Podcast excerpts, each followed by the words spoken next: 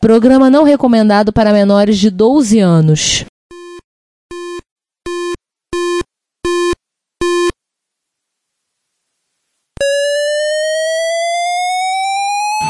Spectrum 81, Dragon Vic and Oric 1, Commodore 64, Amsterdam Granate Thorn Electron, cheaper BBC Micro.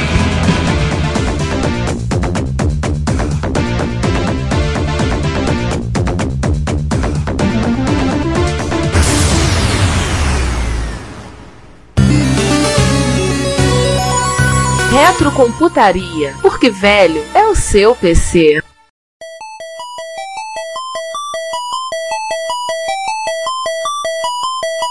Dia excelente para trazer o Armagedon. Você gostaria disso? Intensamente. Mas isso não tiraria do computador? Isso nos uniria. Você e o computador? Você e o PC. Nada disso, nada disso, nada disso. Os velho é o seu PC. E vá de retro. Computaria. ah, obrigado por colocarem na minha testa, gente.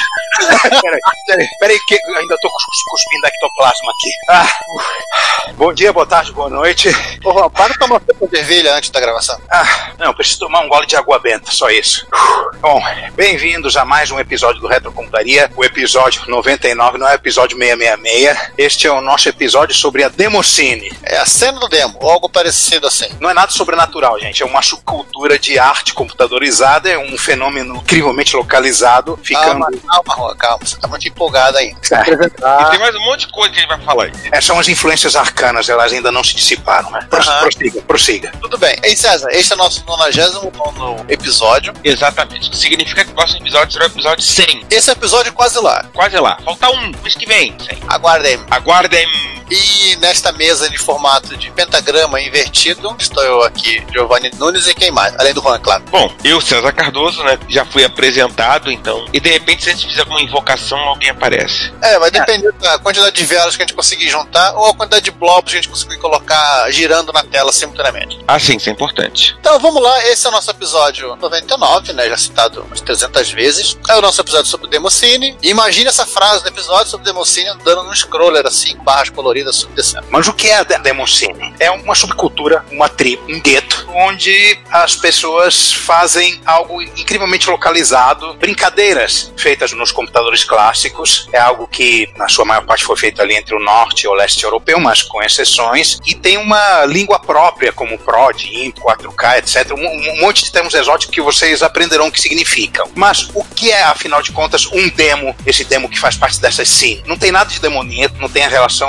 alguma com os daimons da antiga Grécia, que era que enviavam mensagens entre os deuses e os humanos. Também não tem nada a ver com serviços utilitários rodando em sistemas Unix. Muito menos é a versão de demonstração de algum programa de computador ou jogo. Aquelas com menos features, com menos fases, etc. O nosso demo é uma demonstração multimídia, geralmente envolvendo imagens, animações ou sons e, realizada integralmente como código executável a partir de um programa de computador. É, sem aquela coisa, né, César? Não é uma mera reprodução de vídeo ou de uma música, não é um media player. Não, não é. Mesmo, É- porque, mesmo porque os computadores da era clássica não tinham poder para fazer isso. É, justamente. E os da era atual têm poder, porém, assim, vamos, temos conseguem ter tamanhos às vezes de bytes. Não um arquivo MP3 de 3 ou 4 mega- megabytes de tamanho, né? Mas vamos combinar uma coisa aqui? Só, só nós três e quem tá ouvindo a gente? É quatro? A, a gente é a torcida do América. É, Sul América. Hei de torcer, torcer, torcer, hei de torcer até morrer, morrer, morrer,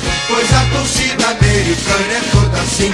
Como toda subcultura que se preza, o Democine tem todo um linguajar próprio. E toda vez que a gente falar dessas palavras, é prod, intro, 4K, etc e tal, a gente vai tentar, se é possível, parar um pouquinho e comentar um pouquinho sobre o significado delas. Até porque a gente não. Aliás, é como fala, nós mesmos. Nós, Não assim, estamos acostumados com esses né, termos. A gente não tá acostumado, assim, a gente não tá dentro da Democine. Então a gente. assim, César, nós não somos sinners. Exatamente. Não é a nossa tribo, é uma tribo vizinha, mas não é a nossa tribo. Não, não é. Então toda vez que a gente vai parar, toda vez que a gente conseguir explicar, a gente vai explicar bonitinho pra ninguém se perder junto com a gente. Se alguém quiser se perder, que se perca só a gente. Vocês não, vocês não podem se perder, não. A gente tem que explicar tudo, Rogerinho. Podemos pegar uma definição bastante condensada e que já ajuda a começar a entender É, o que é. acho que temos que resolver, inclusive, dizer que isso, né? Demo é a apresentação multimídia, ele embute gráfico, em som, embute animação e, ao mesmo tempo, é pura enganação. Porque, como diz o pessoal da Café Demon Party, da Rússia, em essência, esse é o objetivo primário de um demo: impressionar o espectador e exagerar as reais capacidades do equipamento. Querem um exemplo? Já falou desse exemplo algumas vezes. Já, o Juan adora. 8088 MPH. O que os caras fizeram com hardware de vídeo e de som absolutamente limitado dos primeiros modelos de BMPC que foram lançados, você olha para aquilo e acha que a máquina tem o poder de uma amiga, mas não tem.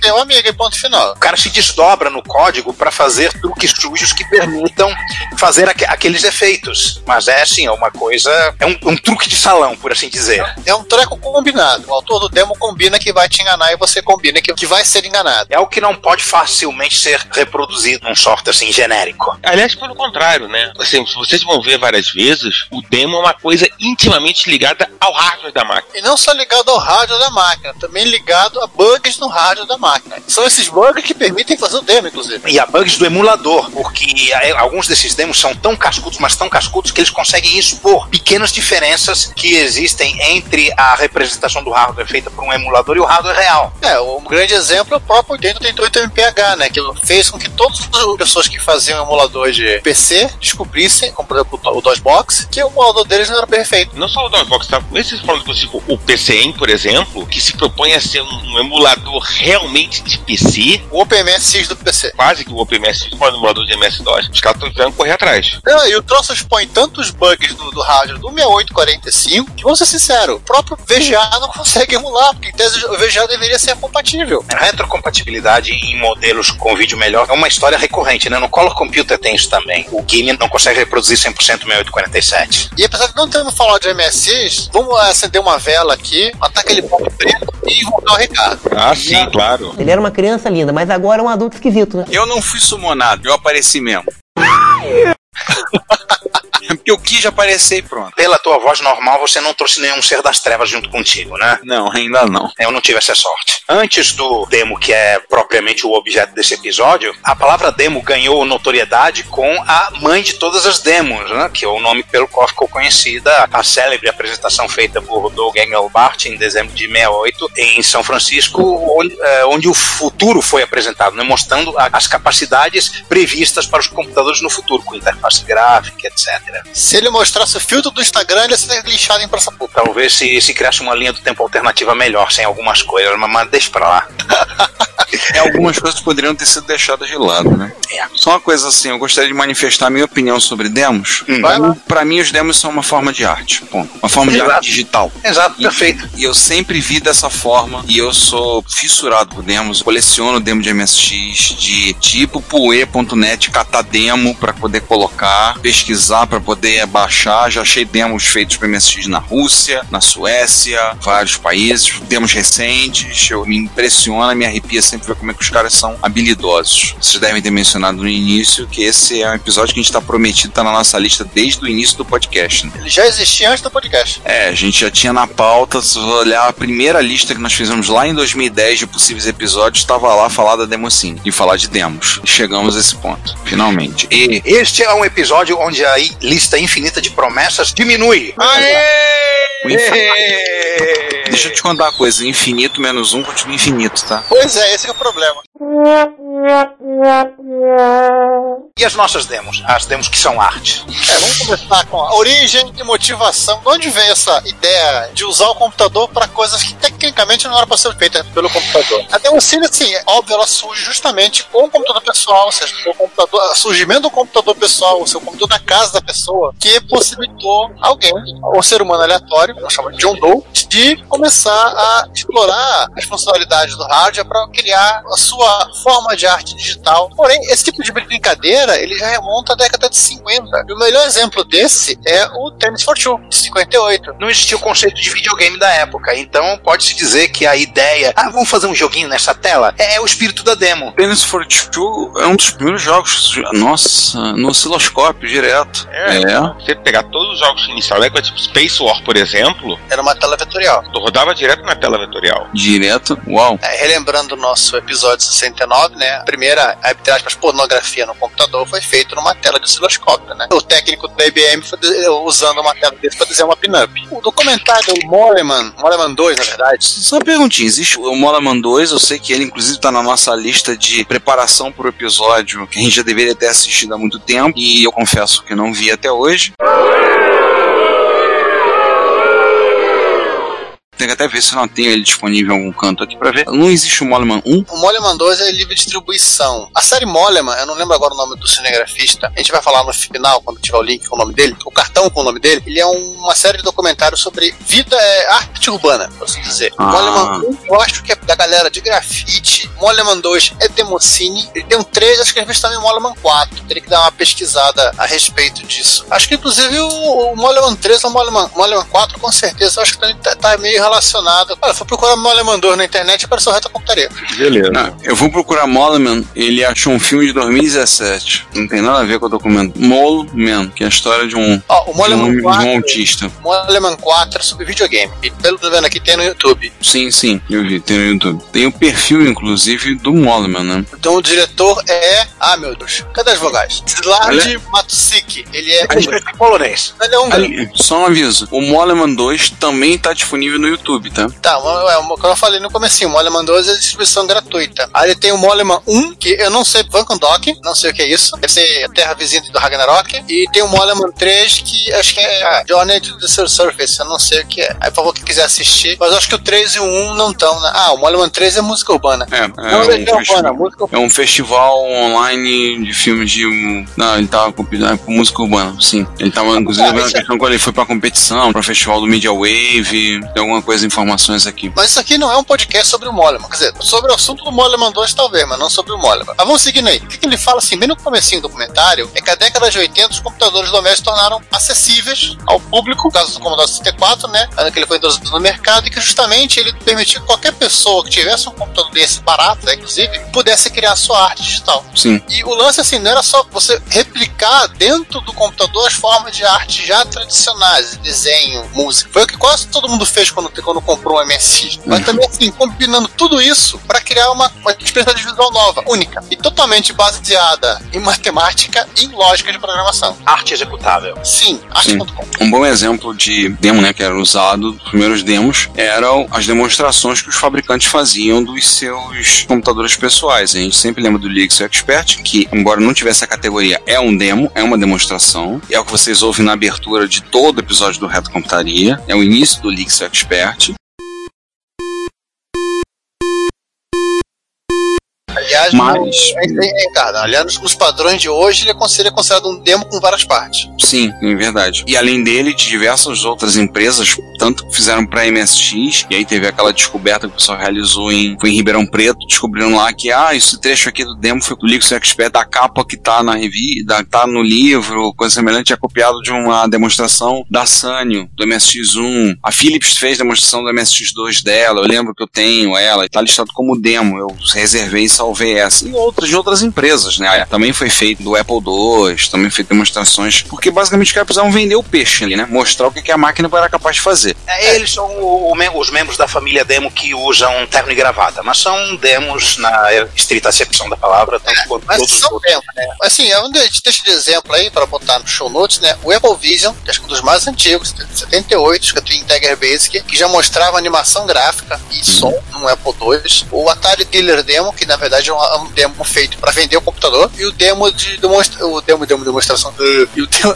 o, o Oric 1 Demonstration Tape, que vinha junto com o seu britânico Oric 1 e o meu predileto, que é o Atari Robot de 84, que você vê toda a capacidade gráfica, se soubesse como fazer, de um computador Atari em ação. Gente, lembrei de outro, no, no Dismac D8000, ele vinha com oito fitas de um curso de Basic e na primeira fita ele, ele tinha uma, uma animaçãozinha de um foguete subindo. Eu acho que isso qualifica, né?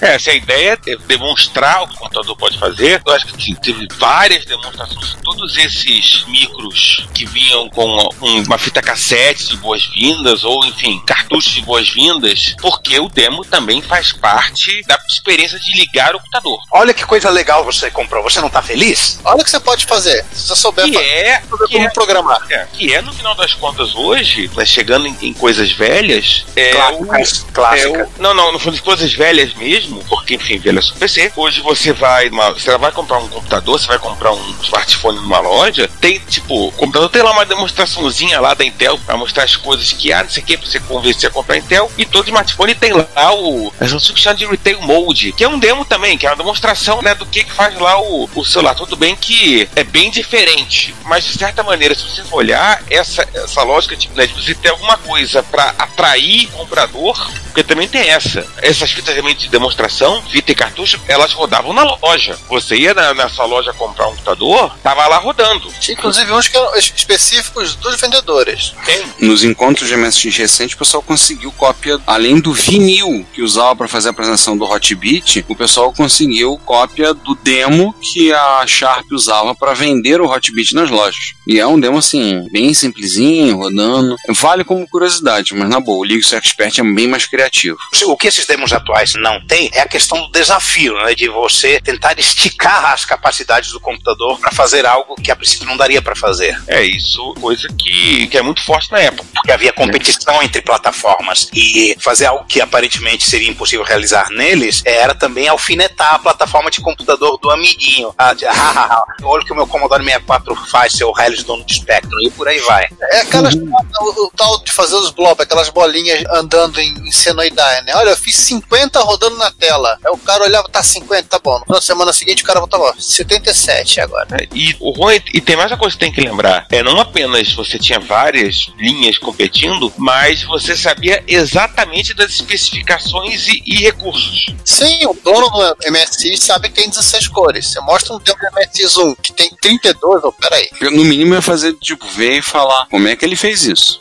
Aí entra a criatividade do programador em linguagem de máquina, acessando diretamente um hardware específico que tem as suas unhas específicas que o da outra plataforma não tem. Tem explicitamente um bug específico que, se for usado de uma certa maneira, acontece algo diferente. Exatamente. Ah, você pode botar os valores 1, 2, 3 ou 5 nesse registrador, mas o que acontece se eu botar 4? Dá 8, ah, botar 16. É, esse é o exemplo clássico da limitação de 4 sprites. São 8 ou 4 sprites na tela do Commodore 64. Acho que são 4. Acho que são quatro. São 4. E é o truque que os pessoas descobriram por causa de um bug do VIC-2, que era só reeditar o registrador e o VIC-2 ficava. esquecia que tinha desenhado os sprites. Então você colocava os sprites em outra posição. Você botava 8 sprites na tela. Ou mais. E isso segue até hoje, né? Porque a Demoscene ainda existe em, em plataformas clássicas e você vê coisas como o 8088 MPH, que é do ano passado. E 15. E há dias atrás apareceu um demo assim bem impressionante, rodando num Amiga 500 quase não expandido, só com um mega de memória. Foi o, você mesmo, Giovanni, que compartilhou. Ah, e em dois disquetes, mas de acordo com a descrição dos caras, eles vão. Acho que vão tentar mexer alguma coisa, ver se consegue botar em um só.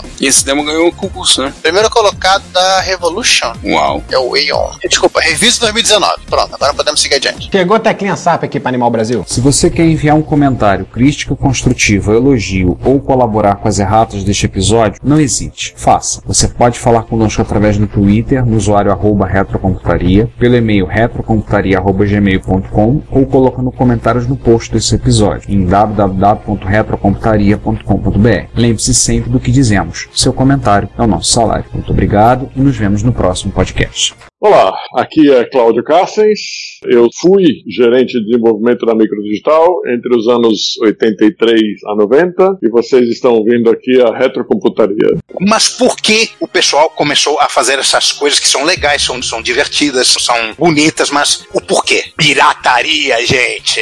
Treze piratas sobre o caixão, oh, oh, oh, oh, oh, e uma garrafa de rum. Sempre ela fazendo as coisas acontecerem. O que, que a pirataria tem a ver com os demos? Que é interessante comentar para os nossos ouvintes. O mercado de software, inicialmente, era aquela coisa meio cinzenta. Você não tinha uma legislação, você não tinha uma estrutura, alguma coisa, era uma coisa muito nova no mercado. Então, a maioria dos, dos países não tinham legislação. Então, quando alguém faz mimimi dizendo que ah, no Brasil pirateava tudo naquela época, é no Brasil, na Coreia do Sul, em vários outros países, porque não tinha legislação de proteção ao software, né? Então, devido dessa natureza, para tentar diminuir a chance dos seus programas serem copiados indevidamente, o pessoal começou a fazer, botar proteção de cópia. E aí, vocês olharam, ouviram o episódio falando sobre pirataria, a gente falou de um monte de maneiras de proteção de cópia e um monte de maneiras, mais uma, que foram criadas para quebrar essas proteções. E, é claro, a questão de quebrar a proteção tornou-se um esporte para os hackers. Tornou-se uma guerra, uma, uma corrida armamentista. É, melhor mesmo, uma, uma corrida armamentista. Porque, assim, tornou-se para eles assim, o desafio de quebrar a proteção do programa. Eu já contei a história lá de software, o cara que quebrou a proteção, como cinco cópias, um colega do colégio, quebrou, na quinta ele conseguiu, ele me deu a cópia do programa, falou, não vai vender não? Não, não, só queria quebrar a proteção, era o que me interessava. E aí, associado a isso, começaram a surgir... Como a gente brincou lá em cima, é uma briga de ego. O cara quer mostrar que o micro dele é melhor, mostrar que ele é um melhor programador, que não sei o que, isso aqui lá. Mas qual é a graça de você quebrar o software ninguém fica sabendo, só você? Aí você vai e bota sua assinatura. Aí você tinha que mostrar pro mundo que você fez. Você fez isso. Você, obviamente, não, não assumindo com o próprio nome, o pessoal não é besta, né? Botar o próprio nome lá, dar a cara ao tapa. Botar o nome do vizinho. Botar um apelido, ou o nome do vizinho, fosse. Aí começaram a surgir os primeiros intros, né? Os primeiros crack intros. Que aí já vinha é. aparecendo aquela abertura, né? Dos caras que quebraram uma abertura. Começaram botando o nominho dele em algum lugar, botando no, no score, botavam do lado do nome da empresa. Aí de repente começaram a botar desenho. Aproveitando que tinha espaço sobrando, começaram a botar uma animação aqui. E assim a vida foi seguindo. Aliás, esses craques, é o nome que até hoje é utilizado de vandalização, Internet Archive tem um, um, arquivo bem legal do pessoal de Apple II, que é o, a biblioteca da galera do 4AM. Sim, sim. Que era a hora que eles quebravam né? Sim, em particular, o pessoal de Amiga levantou essa questão do intro a um estado da arte, né? Uma coisa à parte dentro dos demos que é. Você pega um jogo de Amiga da época, craqueado, tá lá o vídeo e é, é. que eles colocavam, era uma coisa, elevavam isso a um estado de arte. E aquela coisa, né? Você nem sabia quem era o sujeito lá.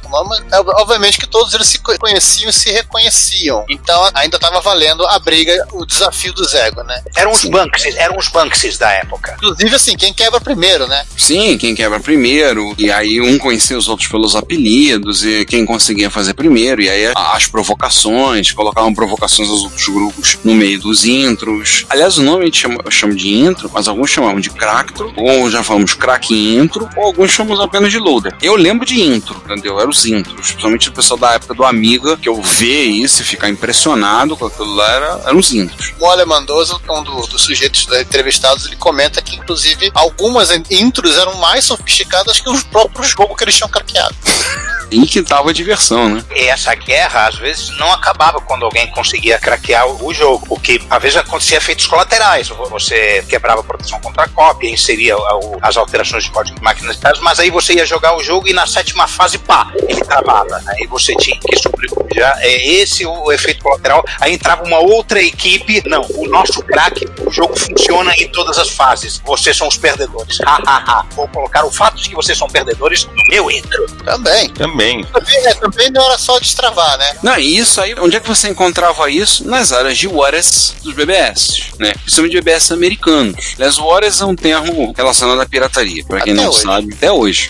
Aliás, inclusive, também tinha muito disso. Também. Você, na verdade, começava a procurar os programas destravados nas BBS desses grupos de crackers. Sim, porque as coisas cresceram ao ponto deles começarem a ter os seus próprios BBS. Um período pra internet, né? Então... É, tanto que assim, vamos ser sinceros, né? O Board, né? Aquela mensagem padrão de toda a tela, ou seja, ArcASCII arte, ou seja, loader, ou seja, intro, que aparecia. Os caras botavam uma lista de BBS para baixar software craqueado. E alguém que nunca viu isso, que atire o primeiro fileid.diz, né? Oh, aproveitamos para lembrar duas coisas. Primeira coisa, os serviços de BBS já existiam antes da explosão dos computadores pessoais. E a segunda coisa, não esquecemos do episódio sobre o assunto. Nós faremos episódio sobre BBS. Só não nos perguntem quanto. A primeira regra do episódio de BBS é não falarmos sobre episódio sobre BBS. também. A Quando segunda vai regra- sair o episódio sobre BBS? Essa é a segunda regra. Perguntar-nos quando vai sair o episódio sobre BBS. É a segunda regra sobre esse episódio. Então, assim, e a competição só cresce, né? Entre os programadores, entre os grupos de programadores, e o, ao menos aqueles lobos solitários que estão fazendo, né? E aí a coisa vai continuando e tem gente que chega ao ponto que os caras só querem fazer intro. A diversão dos caras é fazer intro. São aqueles temozinhos curtinhos e abertura. Somente aquilo ali, né? Porra. Então, assim, eles deixam de lado,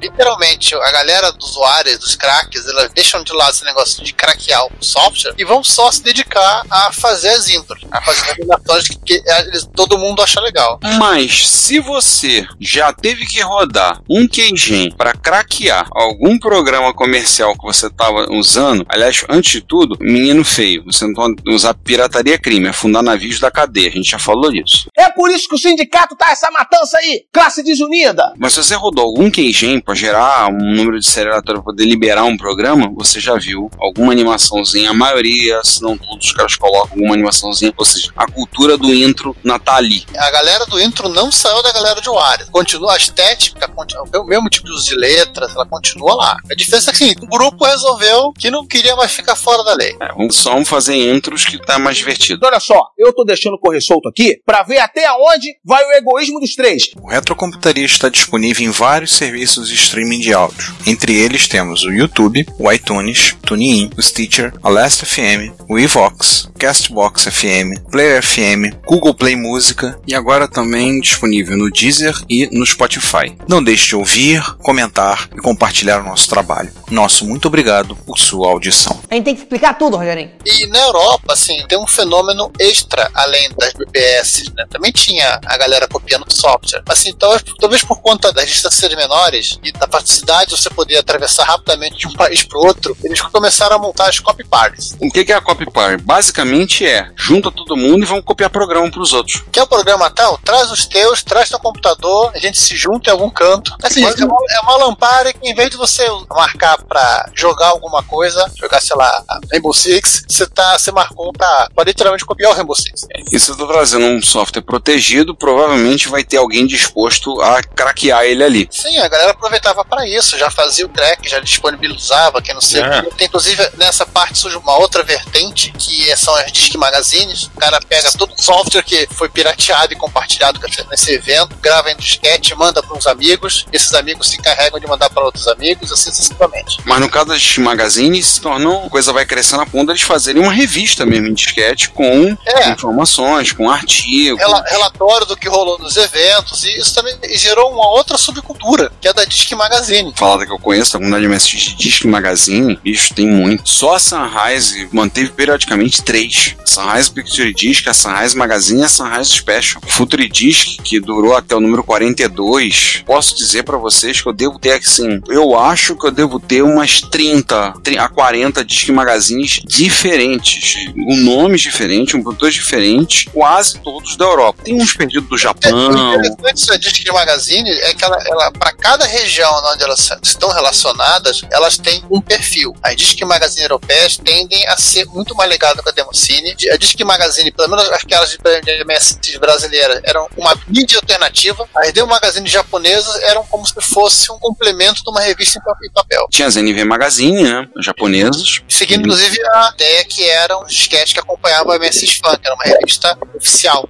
É, as NV Magazine saiu um fanzine em papel e você podia pegar, vinha até com três disquetes. né? Isso no caso é MSX do Japão. Mas, o que você falou, de acordo com o local, como tá fazendo, a- o perfil muda. Né? Isso é muito curioso, né? O perfil muda. E, e muitos grupos de demos fizeram disc magazines. Tem uma revista de Commodore atual que ela, inclusive, ela, ela é disponibilizada em Disc Magazine para Amiga e para Commodore 64. Hum, que legal. Assim, a coisa que antes que a gente se, se perca muito e, e fuja do assunto, as copy parties vieram se transformar as demo parties, que são as, os grandes eventos onde a comunidade Democine se congrega. É quase uma rave, né? É uma rave. Com direito, inclusive, a arremesso de modem em disquete, né? Se, se for rolar, rola, vambora. Ninguém tá dizendo que as pessoas ficam sentadas na frente do computador e não faz exercício. Tá lá. Eles É. faziam um campeonato de arremesso de disquete 3,5, 5 um quarto e faziam arremesso de modem. Eu Não sei como é que estão fazendo agora, se é placa de rede ou o que estão jogando. Arremesso de wireless. Bom, já falamos tanto de. Vamos finalmente falar de demo? Vambora. Democine. Em 85, tá graças a 1985, um holandês chamado Charles Dinen, pilhado aí pelos crackers, começou a juntar música retirada de jogos e gráficos fazidos por ele para criar coletâneas musicais para o Commodore 64. Mas tio, quem é esse tal de Charles Dinen? Bom, ele escreveu um driver de som pro Commodore PET. Uau. E algumas luas depois ele trabalhou compondo música pra US Gold, Probe, Sega, Interplay. Na Interplay ele fez coisas que ninguém jogou, tipo Fallout 1 e Fallout 2, Another World e Descent 2, e a Electronic Arts, que ele trabalhou numa série que acho que ninguém jogou essa série, né? Aham. Chamada Need for Speed.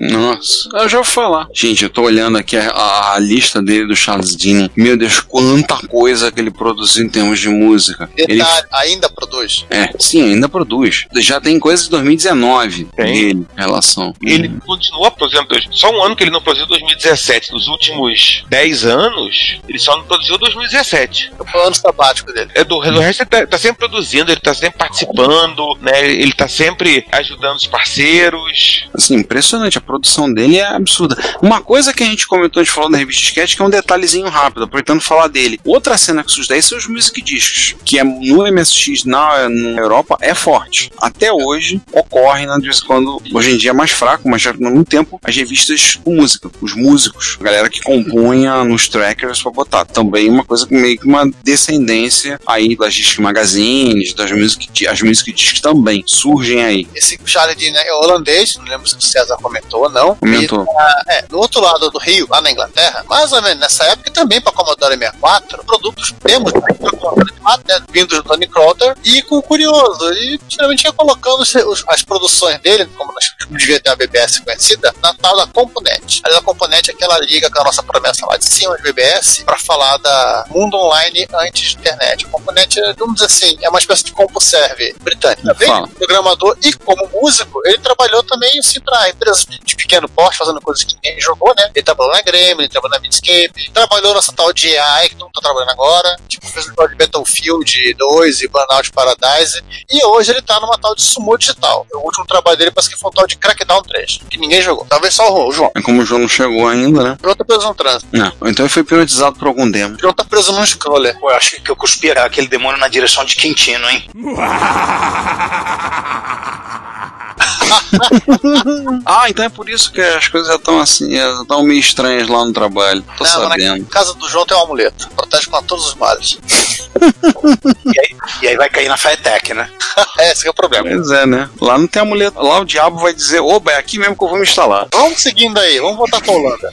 Vamos lá. Assim, nós falamos de programadores individuais, agora vamos falar de grupo, né? É, Os primeiros grupos que são de demos que surgiram por volta de 1986 são para Commodore 64, na Holanda, que é o The Judges, e 1001 Crew. 1001 Crew, pronto. Lá assim. É, são listados a princípio, historicamente, como os primeiros grupos de demos que começaram as primeiras competições. Entre si. É, eles também rivalizavam com um outro grupo de Spectrum, que era o The Lords. Eles eram membros da. The Judge e The Lords é na mesma cidade. É, a cidade de Rosendal. E, e esse grupo de Spectrum um dia foi para no Sankupê. E aí eles fizeram o primeiro demo, um demo do espécie, que é o demo Sabrina.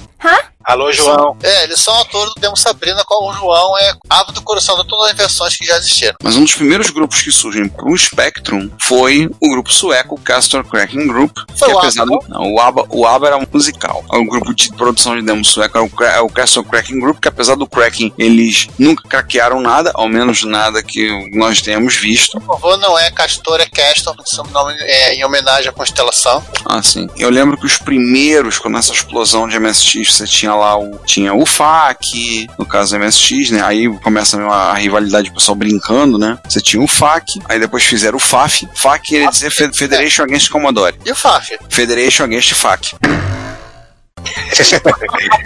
GNU, né? É, tipo GNU.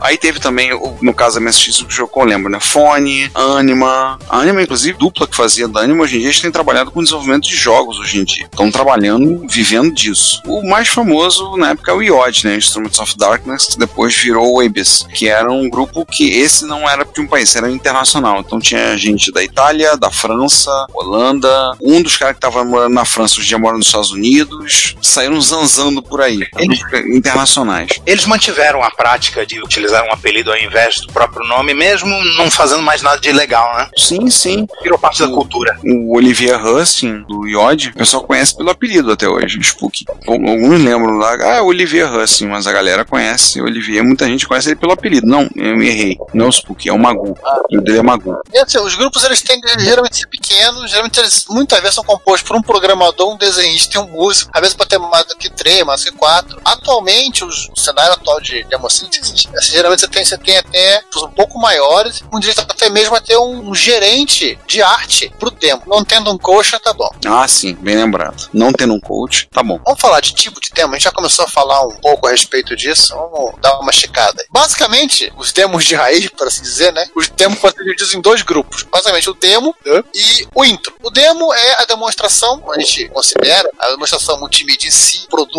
Geralmente ele é composto com mais de uma parte. Né? São animações que seguem sem interatividade, seguem no automático. Outras têm menu, você pode escolher uma cena ou outra, ou uma música, ou tudo mais. E tem os intros. Os intros, eles têm, geralmente são um termo criado de para competição, eles têm limitações artificiais. Mas vale lembrar que existem demos que são limitados por tamanho. É, esses são art- artificiais. Olha, vocês podem fazer um demo, ele vai ter somente uma parte, geralmente é um demo de uma parte, às vezes tem mais de uma também, os intros. A diferença é, não pode passar de 64K. Por exemplo, existia um concurso de demos para MSX com demos de 512 bytes, demos de 2 KB, 4 KB.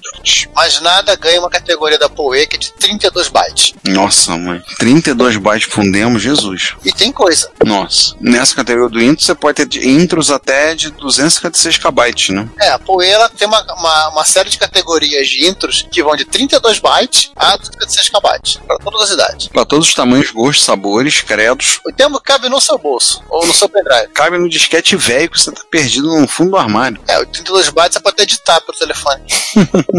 Abre o montador aí, vai lá, vou editando os bytes, vai, aguenta aí. Bom, a gente já tinha comentado sobre Cractro, mas agora vamos é, falar mais né, especificamente sobre o que é um, um Cractro. Embora hoje em dia, cada vez, assim, pouco importa se o Cractro antecede alguma coisa craqueada ou não. Mas o importante é ter alguma coisa que diga que é um Cractro. Por exemplo, É, o cara é, tem que ter o título, tem que ter o spoiler, tem que ter os greetings passando, ah, os a, greetings a e a música. Fim da história. Ah, os greetings sempre tem que ter. Aham. Congratulations. Vamos mostrar vários exemplos. Um caso mais simples, que é simplesmente uma mensagem postada na tela. O segundo exemplo, que é parte de um trainer. Trainer é um. Rapidinho, o primeiro é um demo que saiu no final do ano de 2018, de Natal, é, o Safari Guns Cracktro. Não craquearam o Natal, gente, calma. O segundo é trainer do Anti-Attack do Spectrum, que foi apresentado em 2017 na Assembly Summer, lá na Finlândia. E o cara resolveu fazer um, um Cracktro pro trainer dele.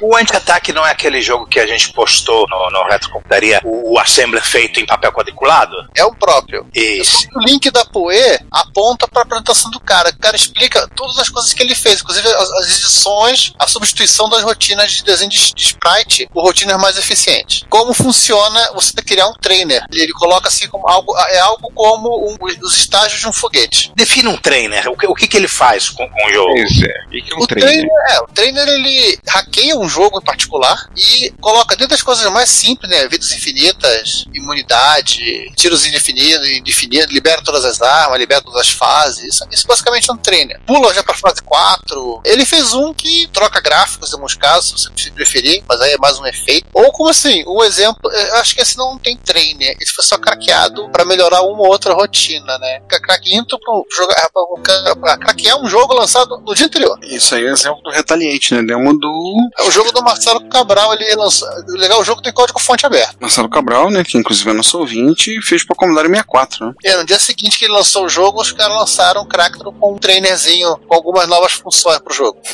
pra que craquear um, um jogo que é de cópia livre? Porque podemos, ora. É, pra que, que a montanha tava ali? Pra ser escalada. Por que, que podemos craquear? Porque a gente pode. Qual o problema? Deixa os caras, né? Olá a todos, eu sou Daniel Caetano e vocês estão ouvindo Retrocomputaria.